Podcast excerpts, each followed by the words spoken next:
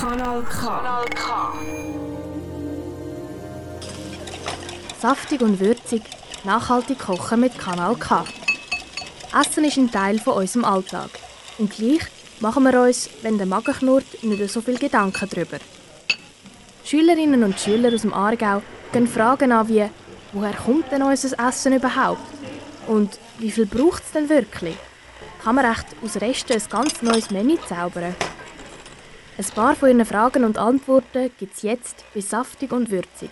Ein Projekt, unterstützt von der Stiftung Mercator Schweiz. Ist ein veganes Tiramisu fein? Wir haben es für euch getestet. Wir sind der Jani Spöri, Der Alessio Massimi. und der Samuel de Almeida von der Schule Arwig und haben zusammen ein veganes Tiramisu für drei Personen gemacht. Als erstes macht man den Boden fürs Tiramisu. Aber bevor wir anfangen, gehen wir Hände waschen. Zuerst tut man den Backofen auf 180 Grad bei Umluft einstellen. In eine grosse Schüssel kommen 115 Gramm Weizenmehl, 50 Gramm Zucker, ein halbes Päckchen Vanillezucker, eine halbe Prise Salz, 50 Milliliter Wasser, ein kleines Espresso und 12 Milliliter Öl. Das tut man untereinander rühren.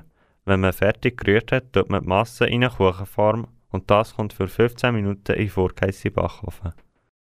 Für den zweiten Teil vom Tiramisu, nämlich Creme, braucht man 125 ml aufschlagbare veganen Rahm, ein halbes Päckchen Rahmhalter, 200 Gramm Kokosjoghurt, 25 Gramm Puderzucker und ein halbes Päckchen Vanillezucker.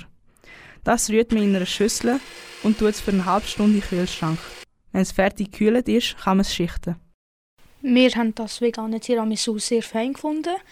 Aber man muss halt noch ein bisschen an Geschmack daran gewöhnen, weil wir drei keine Veganer sind. Ja, aber sonst im Großen und Ganzen haben wir es sehr gut gefunden.